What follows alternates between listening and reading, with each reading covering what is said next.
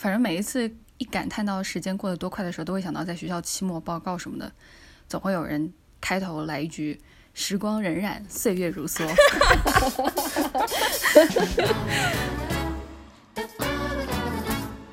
欢迎收听普通读者。普通读者是一个安利书籍的播客，不定期更新。我们提到的书都会罗列在节目介绍和豆瓣日志当中，方便查阅。大家好，我是 H。大家好，我是徐曼兰。大家好，我是唐本。嗯，很可怕，现在已经二零二一年的六月底了，进度条已经拉到一半了。我们这一期从上半年节目里提到过的推荐里，各选三本特别喜欢的，再向大家安利一次。然后在选三本之前，在节目里面没有机会推荐的，讲一讲。那么我们先说说大家精选里的精选吧。啊，因为这些书我们在之前的节目里面都提到过，所以我们可能就会非常简要的说一下。之后再在节目简介里面，我们会标注一下这本书曾经在哪一期里面推荐过，方便想要重温一下的听众。那要不曼兰先给我们开个头吧。好呀，我的第一本是叫做《Winter》，作者是 Alice Smith。在一月总结中，我提到过这一本，这是 Alice Smith 四季四部曲中的第二本。它主要是围绕四个角色：Sophie、Sophie 的姐姐 Iris、Sophie 的儿子 Arthur 以及他雇佣的假女友 Lux 四个人度过的一个圣诞节。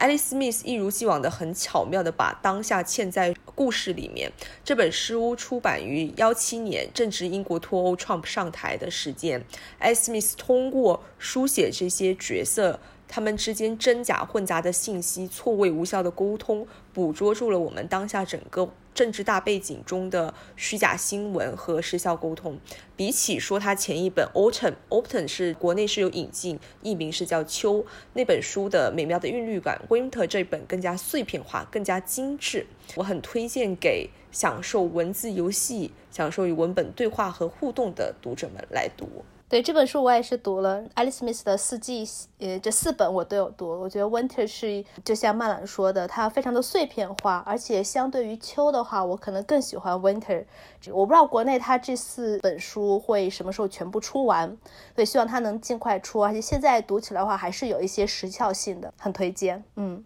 因为 Alice Smith 一直在我们节目当中被提到，我很想知道有没有听众，因为我们。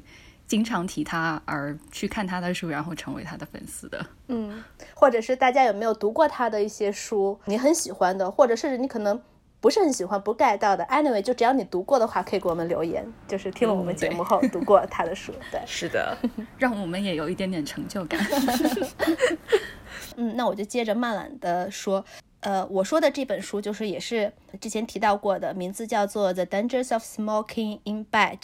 作者是玛丽安娜·恩里克斯。这本书是今年被翻译出版的短篇小说集。在二月总结的时候，我有提到过这本书。这本书呢，也是今年上半年在英语圈这书籍推荐呀，然后一些文章榜单上面会经常看到的这么一本书，也是相对来说有点小火的一本书。作者是阿根廷女作家。我去年是读过她的另外一本书，这本书也是有中文翻译版的，就叫《火中遗物》。嗯，然后我当时很喜欢，所以他今年出了新书。我就非常期待这本书呢，是他第二本被介绍到英语圈的短篇小说集，而且这本短篇小说集好像是他的第一本，就是他在那个西班牙语出的时候是他第一本小说集，这样，呃，所以比那个火中遗物要早一些出版。这个小说集呢，整个的故事的色调是很阴郁的，故事包括哥特、猎奇、恐怖、死去的人、死去又复活的人、鬼魂、女巫、吃人、诅咒等等等等，就是这这些元素杂糅在一起的。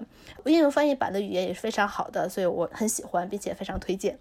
这本好像唐本一从节目上提过，我就骂了。我打算攒到十月份万圣节书单、恐怖书单、哥特书单那一段时间来读。不过我也很很好奇，就是这两本，嗯，《火中遗物》和《The Danger of Smoking Bad》，唐本你更喜欢哪一本呢？或者说你觉得两本有什么区别呢？嗯，二月总结时候我好像也提到一点，就是《火中遗物》他写的，我自己个人感觉，嗯，就作为一个对那种。拉丁美洲，尤其是阿根廷社会和政治不是特别了解的一个读者来说的话，我觉得《火中遗物》更加倾向于是通过鬼故事，通过一些恐怖故事，是在写一些社会问题，而且他写的会更加明白一些，就是你读的时候，你更觉得哦，这它是直指一些社会啊，或者是一些性别问题的。嗯，而这本《Dangers of Smoking Bad》，它呃，当然肯定是有一些社会背景，是他在写作的时候肯定是有这些顾虑在的，但是你读起来会更加天马行空一些，我觉得。嗯，而且这这本我觉得可能和大家对于那种拉丁美洲文学的印象可能不太一样。我觉得相对来说，就是相对一些我们可能对于那种拉丁美洲文学的了解就比较魔幻现实主义呀，或者是故事写作手法比较炫目啊那种。相对来说的话，我觉得它会更加现实主义一些。但是它的现实主义又包括了这些神神怪怪里面，火中鹦鹉可能更加现实一些。对，但是这本呃《The Dangers of Smoking Bad》的话里。里面也有一些比较现实的故事，就像那种呃小孩子走丢了的这种故事的话，在很多其他的那些拉丁美洲文学也有常见到。而他写的手写作的手法就更加那种现实，好像我不知道是不是因为这个作者本人他是以前做呃 journalist 就是记者，所以我觉得可能有些故事读起来你会感觉像新闻报道一样那种的，但是它里面又加了很多那些怪力乱神的东西，读起来就很有意思。嗯，那我就接着唐本的拉美文学。来也推荐一本拉美文学，就是《Fever Dream》，作者是 Samantha Schweblin。我读的是从西班牙语翻译到英文的版本。嗯，这本书也有中文版，叫做《营救距离》。最主要的故事线是一个母亲事无巨细的回忆，是怎样走到现在这个局面的？她是怎么丢了自己的孩子的？他的女儿在哪里？这本书不到两百页，节奏非常的快，语言也非常简单易读。我特别喜欢作者对场景和色彩的描写，就像一场荒诞的梦境，但是却有那种能够让我身临其境的效果。我们上一期聊到的适合夏天读的书的时候，其实这本书也非常合适，因为故事发生在南美，而且是在炎热的夏天，而且发生在海边，啊，因为它是主要靠对话来推动故事情节的，所以说可读性非常的强，是一本拿起就很难放下的书，非常推荐。嗯，我搜了一下，就是我在豆瓣上搜了一下，发现这这个小说二零二二年要拍成电影哦，真的吗？对，所以我就我就稍微 mark 一下，我觉得还蛮合适的。但是我觉得更加合适的是就是动画，我觉得动画会更加的合适，而且是那一种最近有一种由真人来演的动画。我不知道那个具体的专业名词是什么，反正它就是由真人来演，但是它的画面呈现出来的是动画的效果，每一个动作和每个动作之间，它的笔触有流连往返的那种效果，我觉得这个就特别合适这本书的氛围。好，那我们继续再轮到曼兰介绍下一本。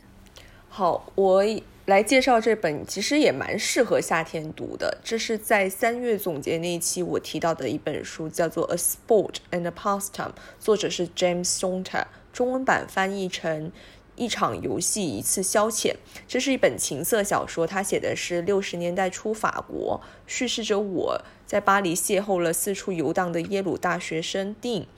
之后，电影遇到性感漂亮的法国女孩安玛丽，由此展开了一个由美国人来书写的法国爱情故事。整本书是建立在叙事者我对这个爱情故事的窥视和想象之中。在书一开始，叙事者就说了，这一切可能发生，也可能没有发生。读者像是透过叙事者这个墙上禁忌的小孔，在窥测一场激烈的性事和爱情，从开始到消亡，非常的性感。又有点 creepy，我很喜欢 Saunders 的文字，就绵延悠长，非常的精美。总之是一本很美的情色小说，推荐给喜欢阅读这方面的听众，或者想要达成那个二零二一年阅读挑战，当中读一本 性感的书，就打算这个对这个条目就打算读这一本了。下半年一定要把它读起来。嗯，我也是，我我现在还没有想好那个性感的书 要读哪一本。好难界定哦，性感的书，对吧？当初这个谁想的？我的，就是我，因为我想的时候，我已经想好我要读这本《A Sport and a Pastime》。OK，那我们三个就都读这本好了。好的。好，那我接着慢了呃来说第二本，我就是之前提到过的书，呃，这本书名叫做《A Swim in a Pond in the Rain》，呃，in which four Russians give a master class on writing, reading and life。作者是 George Saunders。这本书是一本非虚构，呃，是一本从作家的角度，从写作课程的角度去分析俄国短篇小说的书。这本也是今年上半年非常火的一本书。如果大家关注一些国外的那些书评网站什么，绝对会就经常经常看到这本书。三月总结的时候，我也是聊到这本书，而且我知道其他呃另外两位呃主播也是读了这本书的。虽然它整体是一个写作课的讲义，但是作为读者来说，可以从中学到很多，比如说如何阅读短篇小说，呃的方法，怎么样去阅读它。而且这个作者讲述的也是非常生动，我觉得书名其实可以，就我不知道他为什么这个出版社要取这么一个非常 稀奇古怪的一个书名，其实非常直接的来说，这本书名其实可以叫做如何像作家一样阅读短篇小说，就 How to read short story like a writer，就是类似于这种，我觉得它非常 straightforward，然后你就会知道这本书到底关于什么样的。Anyway，如果大家就是比较想读一些从作者的角度去分析短篇小说，而不是从那种呃文学批评。的角度去分析的话，我觉得非常非常推荐这本书，而且读了后绝对绝对非常呃受益匪浅，非常推荐。这个其实也是我上半年非常喜欢，如果非要列个 list 的话，也是非常喜欢前三这样子。但是因为唐本提了，我就没提，因为我刚好读这本的时候在读克拉拉的太阳，就是这本是非虚构嘛，一般就会非虚构跟虚构一起混着来读，所以我感觉仿佛 Saunders 在带着我来读其他的作品，真的就是受益匪浅。会看的比以往看的更细，会有更多的视角。对，就刚才曼兰提到那个呃石黑一雄的《克拉拉与太阳》，也是，反正是我上半年读到后比较想推荐的。但因为这本书实在太红了，然后中文版也已经出了，所以就大概提一句，就这本书我也我也很喜欢。嗯嗯，那我接下来讲一个好物相关的好了。这本书我在一月份的总结的时候提到过，也就是。Tiny Moons: A Year of Eating in Shanghai，作者是妮娜·明雅 Powells。作者他是一个新西兰的诗人和作家，他的父亲是白人，母亲是马来西亚华人。呃，这是一本只有一百来页的小书，回忆了他在上海学习的一年，吃在上海的一年。在作者的笔触当中，场景感非常的强，无论你身在哪里，都可以立刻用文字把你传输到上海的街道上。尤其是对于身在海外的游子来说，这简直是一本色香味俱全的书，非常推荐。对我还记得当时 H 在推荐这本书的时候，我们好像都很说，听着就好饿啊，就 对啊，就好想吃，就是要讨论下一餐要吃什么。对，没错。好，那我就紧接着刚刚两位主播提到都是非虚构作品，我也要聊一本非虚构作品，呃，书名是叫做的《An Odyssey》。A Father, a Son, and an Epic，作者是丹尼尔·门德尔森。这是一本文学批评混合了回忆录的非虚构作品。正如书名所示，是一本关于奥德赛、关于父子的回忆录。作者门德尔松在大学里开设了一门专门讲授奥德赛的课程，而这一年，他八十一岁的父亲 J 忽然提出要旁听这门课，由此展开了这本书。在这本书中，你可以读到。作者作为研究者对《奥德赛》的分析，课堂上师生对《奥德赛》的讨论，父子之间的回忆，特别是两人踏上了奥德赛游轮之旅上的经历。整本书采取了跟《奥德赛》一样的环形结构，并非按照线性的时间顺序推进，也不是文学和现实分开的双线叙事，而是在。环形结构中实现文本和现实的并置，不论是作为文学批评还是作为回忆录，都是非常值得一读的作品。这本书我应该是去年的时候看到某一个友邻就。读了这本书，我就特别想读，然后慢了读了之后，我就更加想读。然后虽然我现在还没有读，呃，对，就顺带一提，那个我们上半年还一起读了《河马的奥德赛》，对对，我们也是很喜欢的，特别推荐，就是感兴趣的听众可以尝试着像我一样，一边读这本非虚构，一边读《奥德赛》这种虚构的常识类作品。我觉得我喜欢这本书的阅读体验已经没办法跟《奥德赛》这个文本分开了，因为我是同时进行的，嗯，真的非常推荐这么去读。对，那我现在来接这本，就完全和上面大家说的都不相干。我这一本或者说这一套书是一个漫画，也是上半年提到过的。翻译成中文的话，它的名字叫做《萍水相逢炎凉下》，一共五本。啊日本漫画，作者是鹤谷乡音里。这套漫画也是我在上个月五月总结的时候聊到过的。之后好像两位主播也是有有看了这套漫画。主要的故事呢是讲述了一个七十五岁丧夫独居的老奶奶和一个呃比较内向然后腐女高中生两个人呢因为 BL 漫画结识并成为朋友的故事。呃，故事是那种日常戏，而且是非常温馨的那种，并且我是非常喜欢呃漫画里面对忘年友情的描写。呃，它不是那种。呃，好像长者是年轻人的人生导师那种的友情，而是一种嗯比较平等的那种两个人之间建立的友情，而且通过这个 BL 漫画，通过一个共同的兴趣爱好建立的友情，然后读起来真的是我觉我自己觉得是非常好看的。听说这个漫画今年可能是下半年年末的时候要出真人版，然后我是非常期待的。是在唐本推荐了之后，我马上就去找来看了。我也是，这一套漫画确实是很好看，对，没有那种很大的波澜，就是日常系那一种，特别好，非常暖心。那么我接下来说我最后一本，呃，这本叫做《In the Dream House》，作者是 Carmen Maria Machado。这本书我是在四月总结的时候提到过，我特别喜欢它的两个方面，一个是题材，这是一本回忆录，关于。女同性恋感情关系当中的言语暴力和精神暴力，另一个是它的结构，就是大部分的回忆录可能是从童年开始，按照时间顺序给你娓娓道来他的一生。但是这本书用的是很短的章节，每个章节都是一个不同类型的小说的模板，看似非常的零散，实则非常的深刻，呃，非常具有实验性。而且我个人觉得这个实验是相当成功的。如果说你是一个抗拒传统回忆录的读者，那可以尝试一下这本书，相信会给你一种不一样的体验。嗯，当时一听 H 安利了，我就想读，但是我到现在还没有读。这不是前昨天吧？然后 Jane Campbell 不是出了一个新的视频嘛？就提到 LGBTQ 的书单，里面列了一大串书单，又提到了这本书。是是，以上就是我们之前在节目当中提到过的九本书。我们每个人各选了三本。那我们一开始做播客的时候，就说每一期。节目控制在半小时以内，但是没有能够坚持多久。我们现在月末总结就都是尽量控制在每个人推荐三本书，但是即使如此，时长还是会超过一个小时。而且大家听到的这一个小时是从两个多小时的生肉录音里面剪出来的，废话好多。所以我们现在的目标基本上是不超过七十分钟这样。嗯，但是即便是时长严重超标。但还是会有很多想要推荐但是没有机会推荐的书，所以我们接下来就各捡三条漏网之鱼给大家推荐一下。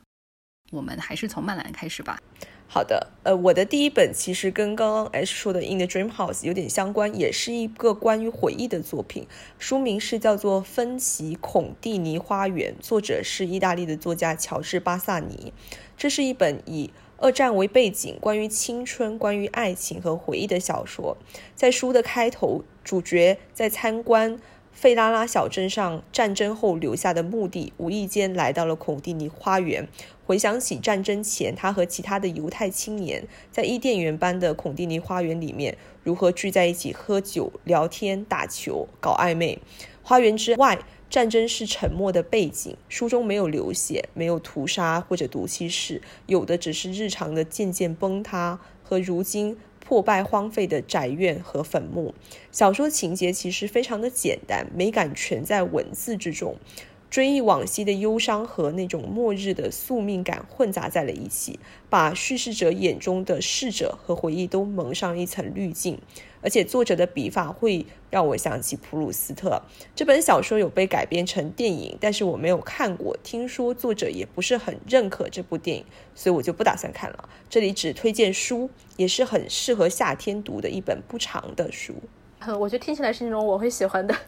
那个小说，嗯，我要尽快去找找出来读一下，嗯，对我看内容简介说它是一本关于青春与爱情、追忆逝去时光的小说，听起来就很浪漫，嗯，很适合夏天那种，对念旧的感觉。嗯，好，那我就接着慢慢聊，呃，我先聊的第一本，呃，书名叫做《Show Us Who You Are》。作者是 L. McNichol。以前听过我们的节目的话，可能会对他的名字不是很陌生。就是在去年有一期节目的时候，我们三个主播一起聊了，呃，L. McNichol 的出道儿童文学作品叫做《A Kind of Spark》。我们用了一期节目的时间去聊这本书。当然，这本书也是，就是我们。呃，都非常喜欢的。呃，《A Kind of Spark》里面对于自闭症儿童的生活，他们遇到的困难、家庭、友情，呃等等的描写也是非常打动我们的。呃，当时读了你呃那本《Kind of Spark》之后，我就一直在期待作者有会不会写新书，有没有新书出版。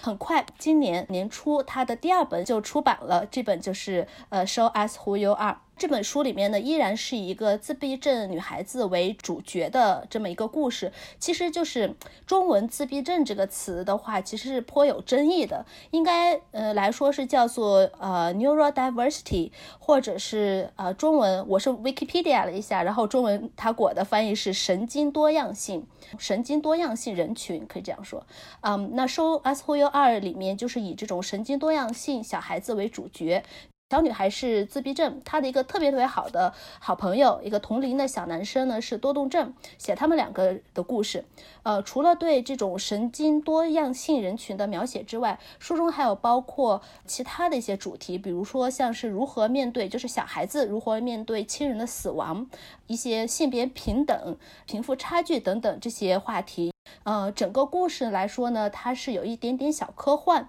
主要故事线是这个小女孩，她要去揭秘科技公司的邪恶阴谋，这么样的一个故事。然后，当然最后是一个 happy ending。啊，这是一本 middle grade 小说，呃，所以大概就是适合十岁上下的小朋友阅读，呃，非常非常推荐。而且之前我们说 a kind of spark 的时候就有在说，希望国内有引进。然后这本 Show Us Who You Are。我也非常希望国内的呃出版社或者编辑能够引进这本儿童文学。嗯，我其实看唐本在豆瓣写这个读书笔记，就是感想的时候，我就完完全全被安利到了。我现在就是书还在海上飘着，估计就是 一时半会还没拿到，所以我现在就心里面好痒啊，好想读。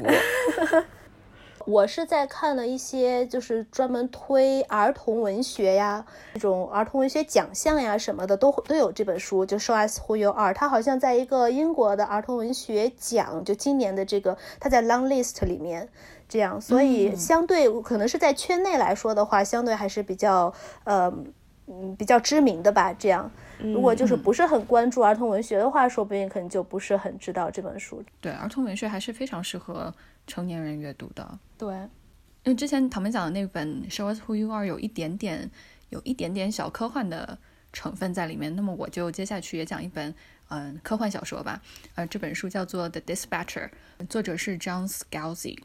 John Scalzi 他是一位当代的科幻小说作者，文笔一般吧，就没有那种特别深邃的哲学意味，但是脑洞非常大，有的时候也非常的幽默，故事很有趣，很好看。看他的小说就是看想法的。我们都嗯非常熟悉的《爱死机》里面的第一季里，三个机器人那一集，嗯，还有当酸奶统治世界那一集。还有希特勒的那一集就是基于他的小说改编的。那第二季里头的那个邪恶的 AI 把主人关在屋子里面那一集也是他写的。所以其实大家对他的风格和故事应该也不算陌生吧？如果说看过《爱死机》的话，那这个故事的设定，这本书的故事的设定呢是这样子的：就是在近未来的某一天，人类突然无法被谋杀了，你依然可以自杀。或者是因病死亡，但是如果你是被谋杀的话，行凶者的成功率可能只有千分之一，因为绝大部分人会在，呃，你感到安全的地方醒过来，你的身体状况会还原到，呃，你被谋杀前的这种状况，这个情况就牵动了世界和社会上的多个方面，比如说医疗或者是战争和犯罪等等，于是就出现了这样一个职业，就是 the dispatcher。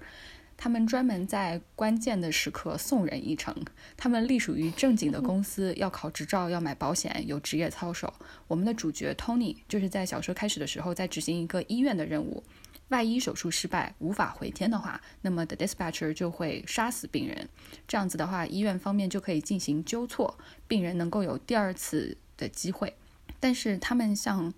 公务员一样，工资不是很高，所以有的时候就会接一些私活。通常都是一些非常有钱的人雇佣他们，嗯，这个也是在就是嗯法律的灰色地带里面的。啊，Tony 呢，他最近一个同事就失踪了，因为他俩以前一起接过这种非法的私活，所以警方就找到他，然后他同事的妻子也找他，试图想要找到一些线索，是不是陷入了什么黑帮的纠纷之中？随后，Tony 就开始。嗯，一起寻找他的前同事，然后就牵扯出了很多以前的事情，一些非法的交易，还引申出了一点点，就是稍微有点哲学化、哲理化的一些思考。比如说，因因为有钱就一直维系着生命，然后这样的生命就算维系着，是不是值得？我觉得这个设定是非常有趣。如果换一个。深邃一点的作家的话，有可能文学性和哲理性会更加强很多。但是因为是 John Scalzi，所以说笔下就是一个很好看的故事，比较接近于呃犯罪小说和惊险小说这种类型小说，也挺短的，一百来页。嗯，有声书就是两个小时。如果说听完或者看完这个小说喜欢故事的话，它还有个续集叫做《Murder by Other Means》，啊，也可以找来看看。它的这个续集就是讲说，就是因为没有办法。呃，谋杀别人了，那么，呃，你要用什么样的办法？如果你真的想要害一个人，想要把他害死的话，你要怎么样才能绕过这个设定，去真正的杀死对方？听起来很有意思，而且听起来脑洞很大，就很像那种日本漫画那种。我觉得这种设定就脑洞好大的设定。嗯，对，所以我说就是看他的小说就是看设定的，就是蛮有意思的，也很适合拍成动画或者就是电影。嗯，对吧？嗯嗯嗯，对，嗯你刚刚一说到那个《爱死机》里面酸奶那集是他写的，我就哦，原来是他，我还蛮喜欢酸奶那一集的。对，我也很喜欢酸奶那一期，就是他写的这三个，就是除了希特勒那个我不是那么喜欢，但是就是三个机器人和酸奶那一集就特别好看，我特别喜欢那那两集。对。刚刚 H 说的那本是设定非常吸引人，但是可能文学性就语言上有所欠缺的书。我这一本就是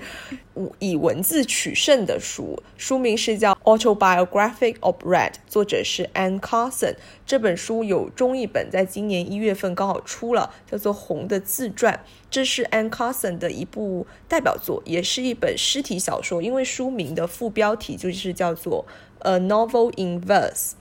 呃，卡森是从一首斯特西克洛斯的残诗中重构了希腊神话中赫拉克勒斯猎杀红色怪物格律翁的故事。被赫拉克勒斯斩杀的红色怪兽格律翁，在这本小说里面化为一个当代的长着翅膀的红色男孩格里翁。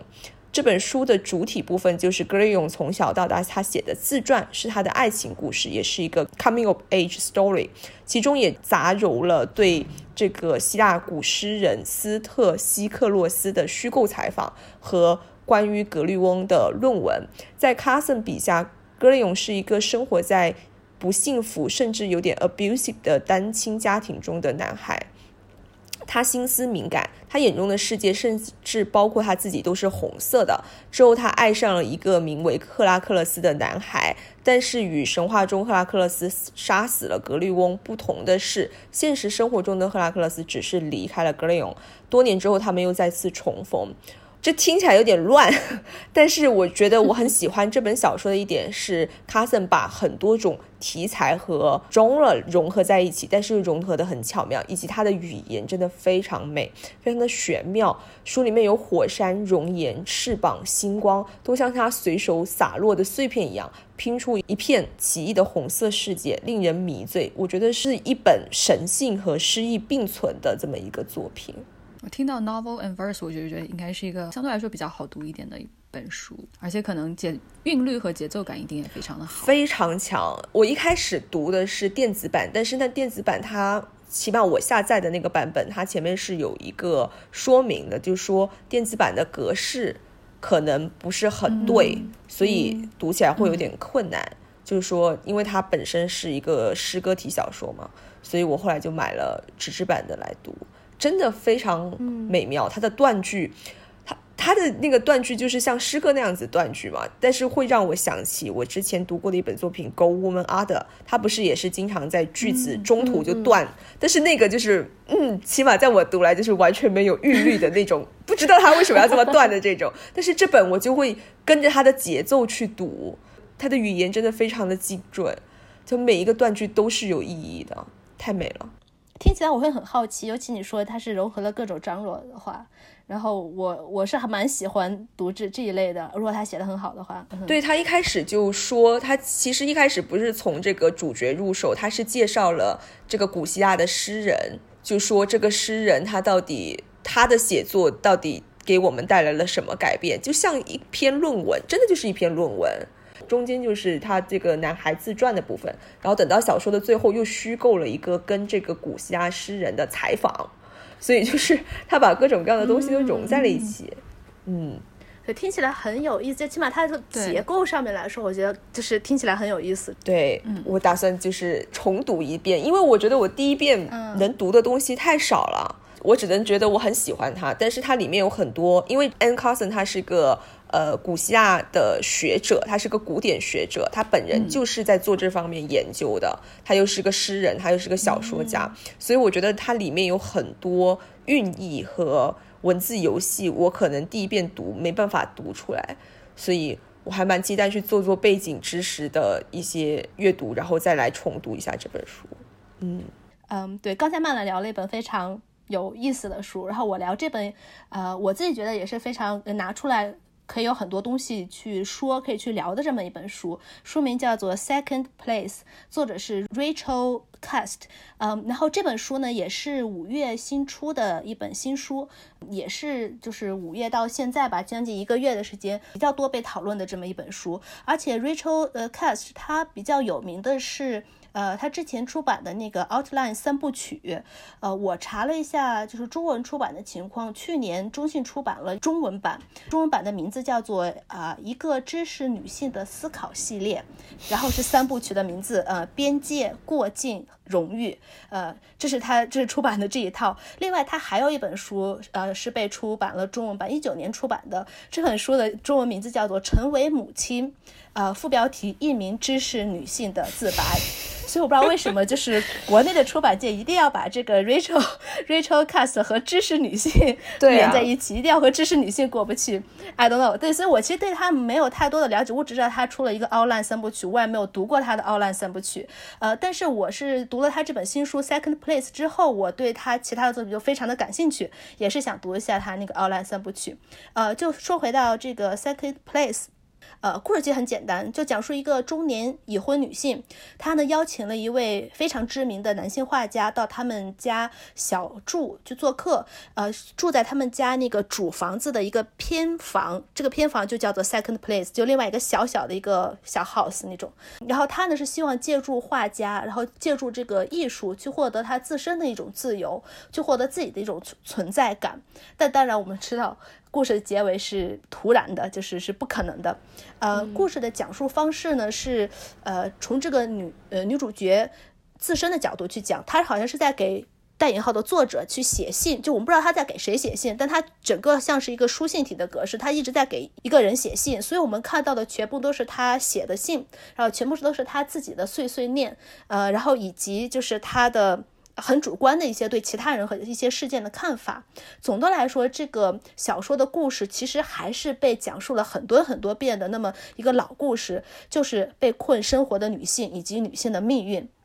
另外，这个书还包括很多其他的主题，比如说它有很多对艺术的讨论，对艺术与自由的讨论，呃，有有对母亲和女儿的讨论，还有对阶级。本身的讨论，然后这本书的编辑在他这个书的介绍里面，呃，他写的很好。他说这个是一个关于女性的命运和男性的优越感，就是 privilege，呃，这么一个故事。然后书读起来呢。呃，就是给我自己，我读书的时候，这个脑里脑海里面的画面，就像我在看一部闷骚文艺片，而且还是那种黑白感觉的那种闷骚文艺片，啊，所以如果你要是喜欢这种风格的话，非常推荐这本书，也不是很长，不到二百页的一本小书，嗯，我我觉得反正是很值得一读的，很有趣的一本书，这样，嗯，感觉是我会喜欢的。我要，我要把骂一下，赶紧把它读上来。对，对，就里里面那种金句还蛮多的，就有时候他那个女主角会，呃，说出来一些，那种关于女性自身就很直白的那些，就指出那种性别不平等的那种金句。我其实不是特别喜欢这一块，就我觉得它和它这个整个书和这个故事的那个感觉是分裂的。就整个故事它其实也比较相对的那种暧昧一些，就不是那么直白、含蓄一些的。但他忽然就跳出来说那么一句，我就觉得稍微有点出戏那样。Anyway，就整体来说，我觉得还是还还不错，值得一读。这样对，有些瑕疵，但是整体我觉得还蛮好的。嗯，我这本书也是还蛮期待的。我在二月份的时候，因为 Rachel Cusk 他是二月份出生的作家，然后我们二月份的时候不是就读嗯嗯二月份出生作家的书嘛，然后我就读了他的 outline。嗯，当时没有讲，是因为我觉得它就是一本我读了之后非常喜欢，但是说不出来为什么喜欢的那种书。嗯，他讲的就基本上就是一个女作家去希腊雅典教授创意写作的课程，然后从坐飞机开始，她的邻座的男性跟她搭话，到教课的过程中，然后到课余的社交生活当中，反正产生了十段对话，然后涉及到婚姻生活、两性关系、日常的焦虑，还有这些陌生人的爱情啊和痛苦啊等等。这本书的那个。嗯，情节是非常的虚的，而且也不是书的重点。我们从女作家和别人的对话当中，可以逐渐的认识这个女作家她是一个什么样的人，就是给她勾勒了一个大概的人物形象，就非常切题，就是一个 outline。然后至于她在途中遇到的那些人，与她对话的人，嗯。然后我们从言语当中收集到一些信息和他们的婚姻状况、他们的孩子的状况、他们生活中一些琐碎的日常，然后他们对两性关系的态度等等，但是也都没有非常鲜明的人物，好像就只是勾画了出了这些人的大体的轮廓，或者说我觉得更像是 Rachel Cusk 这个作者他在借别人就借这十段对话来表达自己对一些社会议题的意见，嗯。然后其实就是我刚刚听完 The Second Place，嗯，他们讲的这个 Second The Second Place 和我自己读的这个 Outline 这一本书之后，让我想到的最我觉得最贴切的一个电影的 equivalence 就是 Before Sunset Before Sunrise 那个那个系列，就特别碎碎念，就话特别多，嗯，就是就故事情节也都不是重点，重要重要的是他们的对话，是他们。呃，讨论的那一些内容，呃，这个情节只不过是辅助对话的一个工具而已。嗯，嗯，对，所以如果说喜欢这种就是 Before Sunset Before Sunrise 这个电影系列碎碎念的朋友们，我觉得应该也会喜欢 Rachel Cusk。嗯哼，对你这样说的话，确实它就有一些就是那个 Second Place 和你刚才说那个 Outline 有一些相像的，就是它是通过一些。对话，或者是这个主人公自己的一些说话，然后我们读者对这个主人公形成了脑海里面形成了一个这种印象，这样形成了一个他的形象是怎么样的。像 Second Place 里面，我觉得他甚至都不是碎碎念，他这是絮絮叨叨，他真的就是 我读完了后，我是不能喜欢这个女主角的，就他有一些甚至让我觉得很神经质的一些地方，而且他会让我觉得一些。有一些我不是很能跟他，呃，就认同他那样子，但是又有一些方面上，我觉得就是可能大家都属于女性，都属于那种直女来说的话，在很多方面，一些社会方面、家庭方面来说，也是有一些认同的地点。但是就作为角色、作为人物来说的话，我真的不是很能喜欢这个人物角色。而且《Thank Place》它也不像是你刚才说那个电影里面那么文艺范儿那种，我觉得它更加那种。更加深，也不是深刻，就是更加就没有那么唯美，没有那么甜美，它更加那种，我觉得像是一个悲剧的故事，呃，但它可能没有那么悲，就是没有说死人到到那个程度，但是它对我来说，它是一个悲剧的一个故事，这样，所以 anyway，就是可能大家的每个印象都不一样，我是很想去读一下那个 outline，然后出来会怎么样，所以但是在听了那个 H 说后，我就知道为什么中文的翻译叫做一个知识女性的思考系列。没错，可是这个书名就真的让人，起码对我来说，我就很不想读。对，没有就是去拿起来的欲望。对你，万一在外面，你看给人家看到你在看这个书的标题，我就觉得好尴尬。对，对呀，这标榜什么呢？对呀，借书标榜自己。而且我不知道为什么他另外一本书就成为母亲的那个副标题也叫做一名知识女性的自白，为什么？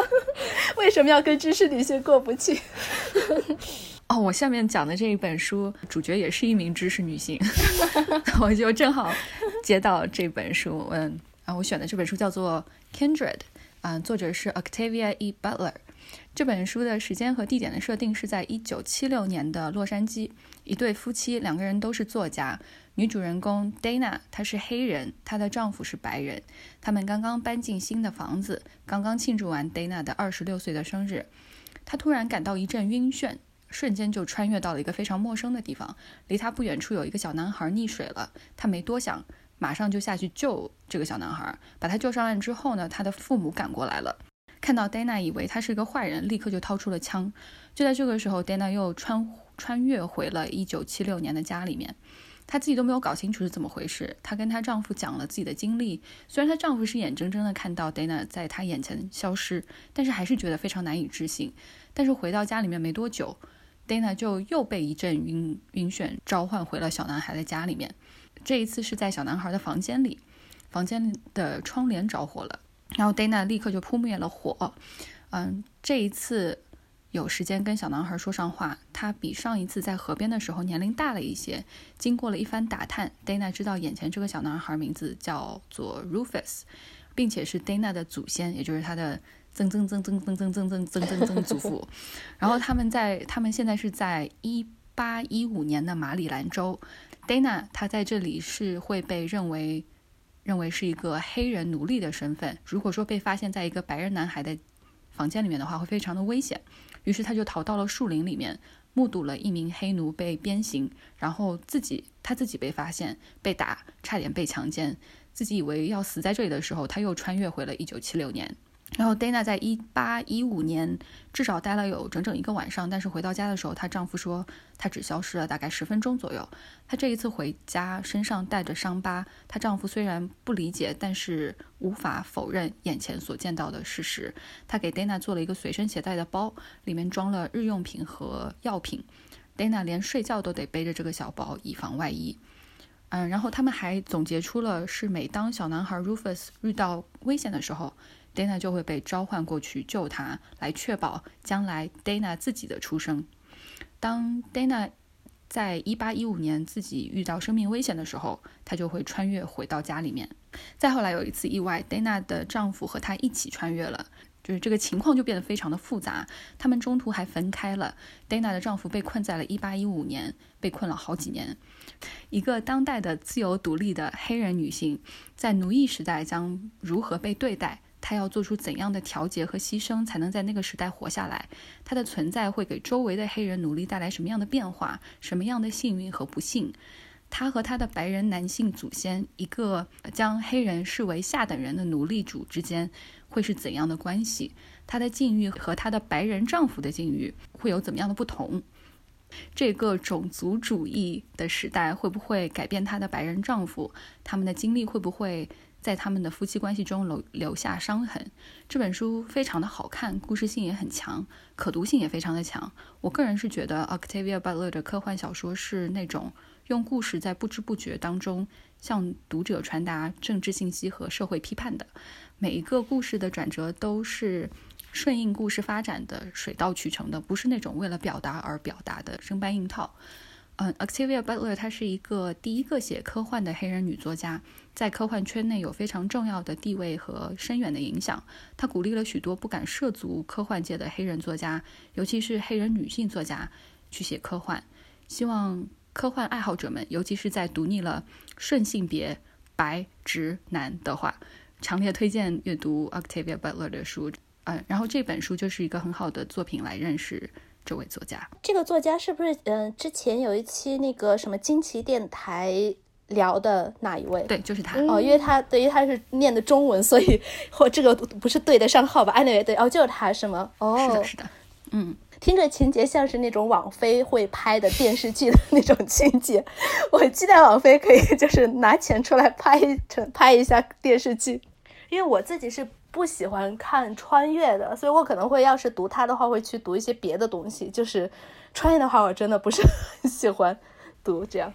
对，就是嗯，从技术角度上面来说，因为牵涉到时间，嗯，就是 time travel 时间穿越，所以它是被归类为科幻小说。但是因为它作者没有对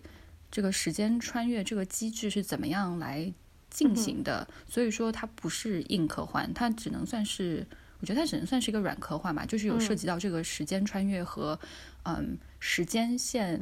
呃连贯性因果关系的这个概念，所以说被归到了科幻小说里面。但是科技并不是一个重点。我看到它有一个 graphic novel 的改编。对对对对对，是的。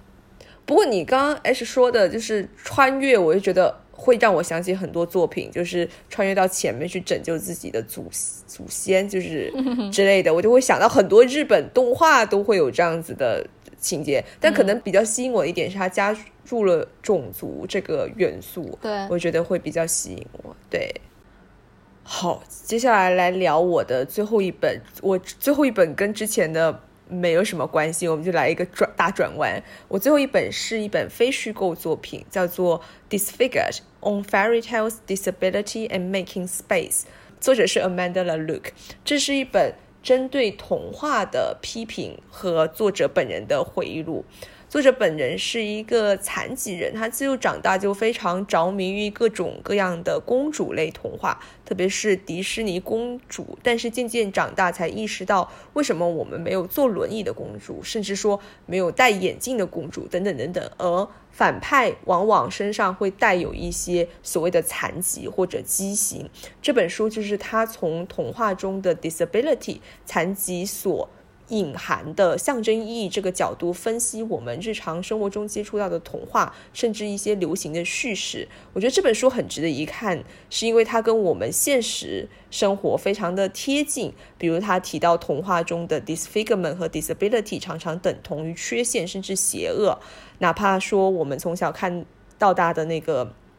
呃，白雪公主的后妈。即使如她这样美艳，但是她要作恶的时候，她也一定要化成丑恶的老妇，才能递上致命的毒苹果。比如说《狮子王》中的 Scarf，他的生理缺陷就已经定义甚至命名了他，他都不需要其他的名字，他就是 Scarf。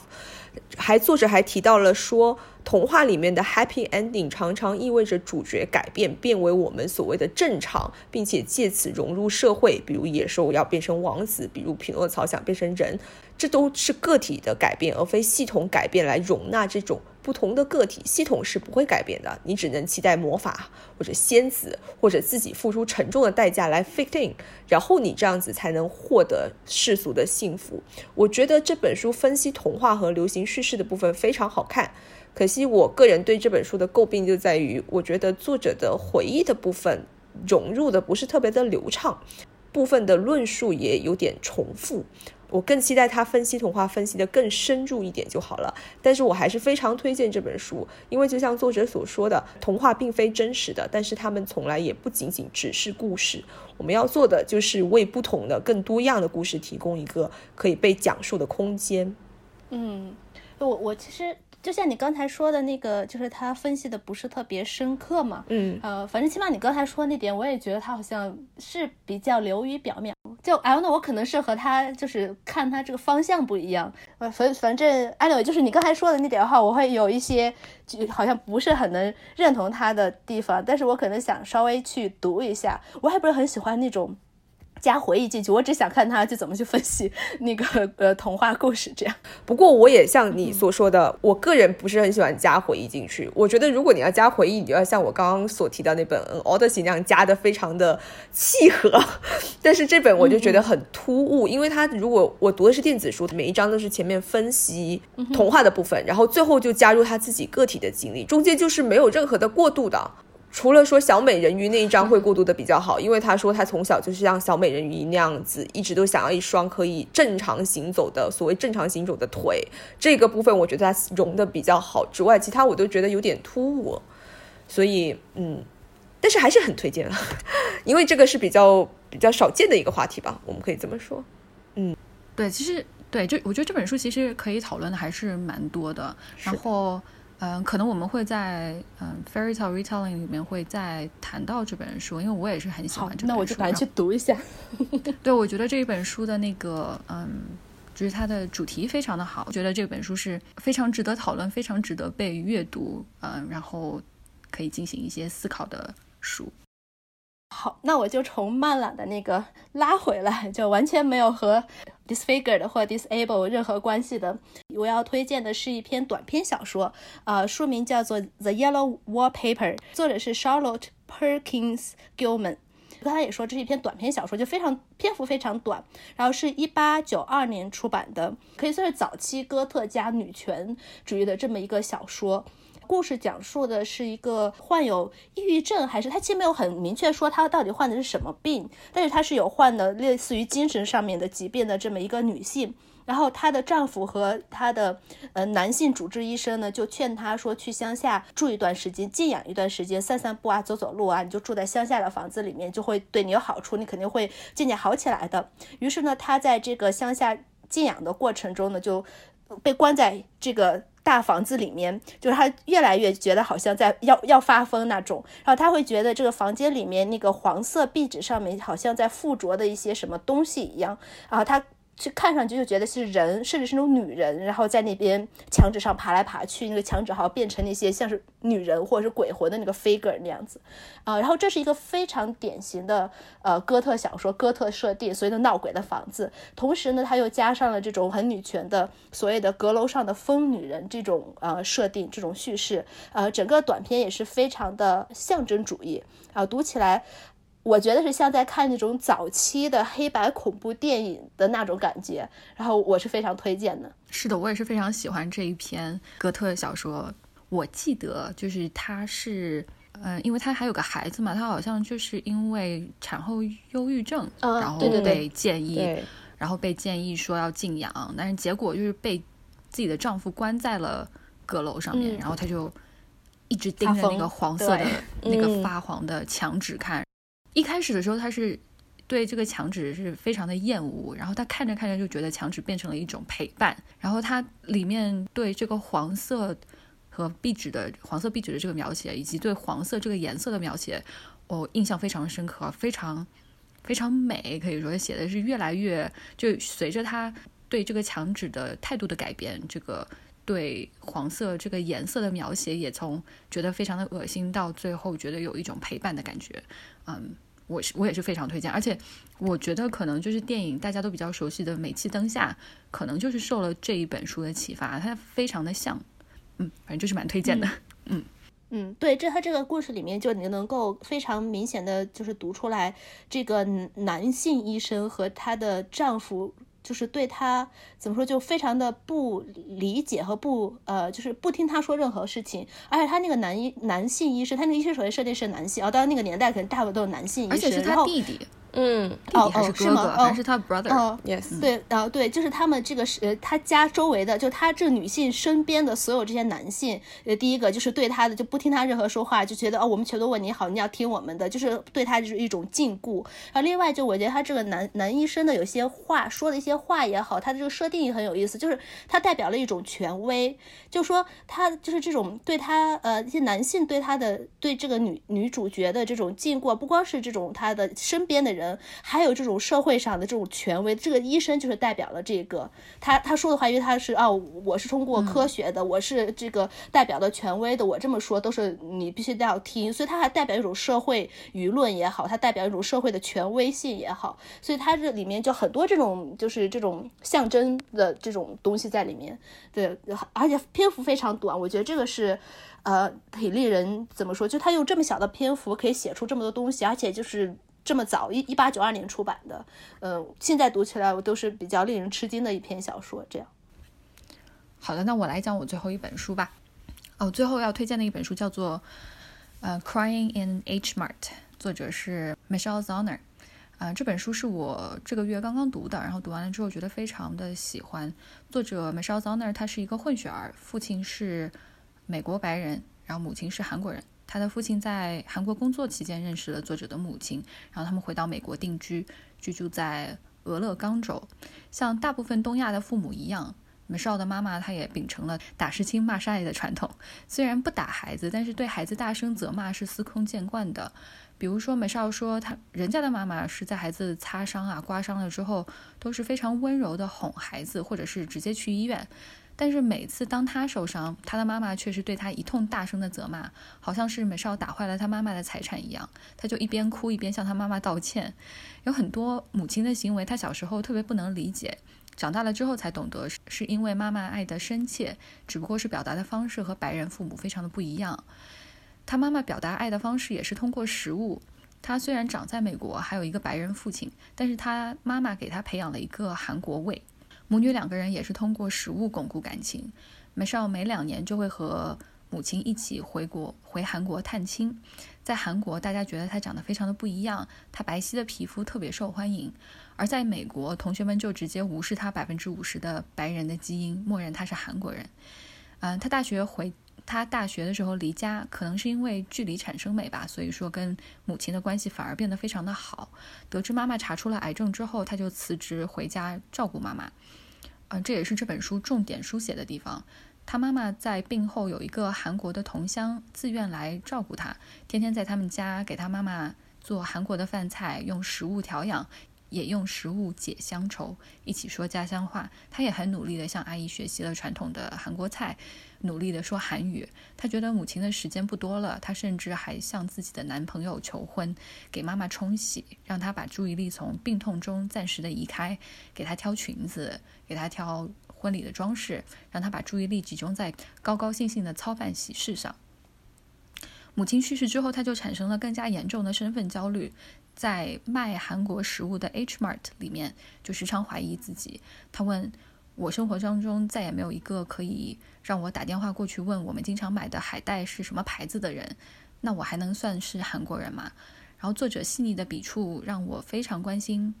他和他的妈妈。这两位对我来说完全是陌生人的人。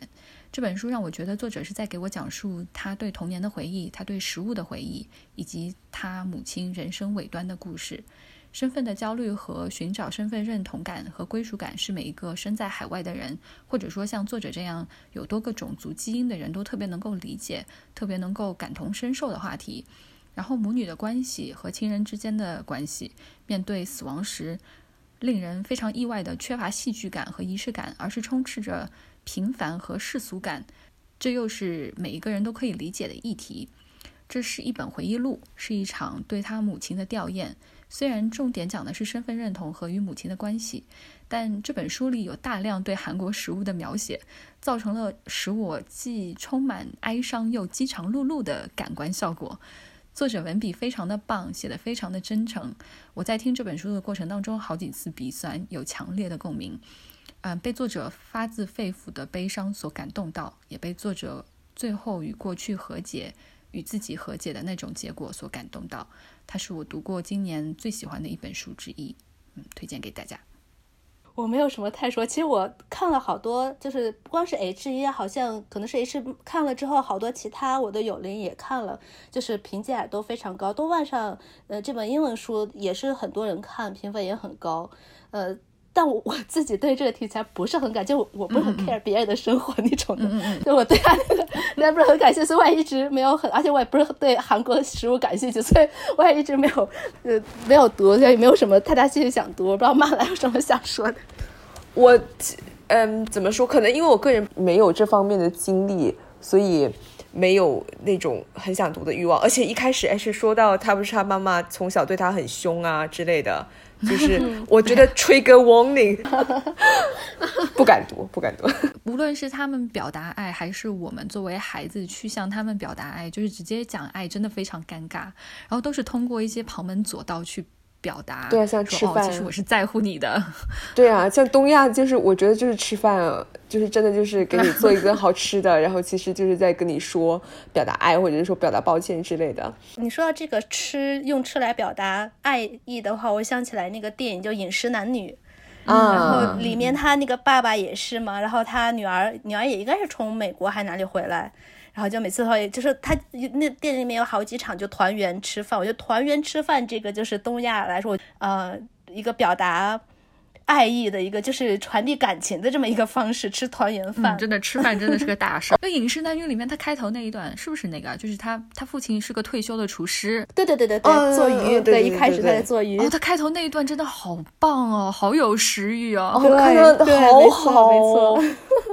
牵涉到就是他他女儿从小就是在厨房里面跟他一起长大的嘛，然后自己也想当厨师，但是因为她是一个女儿，所以说不被。没有被 taken seriously，手艺不传女了，对啊。但是他，但是他又只有女儿，他没有 儿子。对，这是真的好东亚的。那部电影真的好好看啊！我觉得光看它里面做饭的情节都非常值得看。对，我觉得李安他早期几部都是。好东亚的那种哦，他还有一部那个喜宴，我到现在还没有找到哪里可以看。对我正想说喜宴也是，我那个也很有意思，他讲的是同性，然后也讲了一些跨国恋，然后但是他真的非常核心，真的非常东亚。我觉得有点像你说的，就是那个你刚才说的那本书那种感觉，就它里面会有一些，因为它也是想讲述在海外的华人那一代，以及他在台湾的父母这样。我忘了他父母是不是在美国，嗯，把 anyway 他是有这种。呃，和老一代的这种非常东亚传统的，以及你在海外的时候，他有一些身份认同的东西，他甚至还有一些那个呃性倾向的这这种呃东西在，对他写到同性呃这种也是很有意思。但我可能个人更喜欢那个也是男男女，就是电影上面来说的话。以上这九本就是我们九条漏网之鱼，供大家参考。嗯